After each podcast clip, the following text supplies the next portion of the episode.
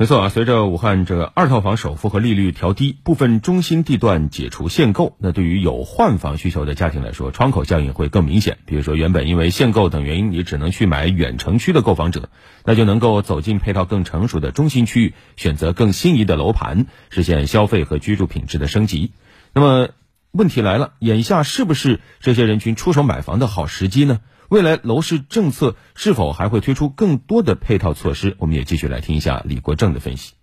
那么，我认为呢，接下来啊，武汉市在促进住房消费这一块的动作呢不会停，还有可能优化出台其他一系列的这个政策。这个主要呢基于两个判断：第一个呢，因城施策背景之下呢，我们各地城市啊还是要牢牢把握房住不炒这个红线。所以我们现在的很多政策啊。每次的幅度不大，但是呢，出台的频次比较密集，根据市场的反应呢，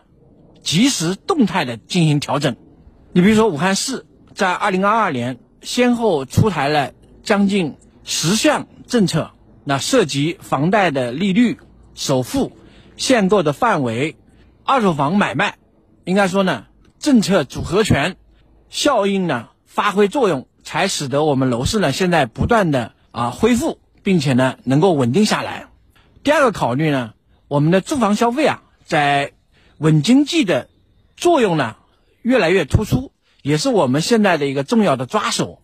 武汉市呢，本次出台了推动高质量发展的这个政策，呃，一共有十六条措施，促进住房消费呢，只是其中的一条，并且呢，我们这个武汉十六条啊，里面有一个时间的截止范围。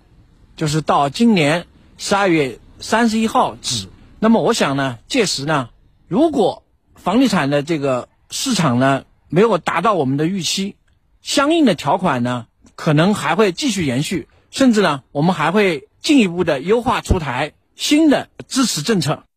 好的，谢谢李国正的分析。这里。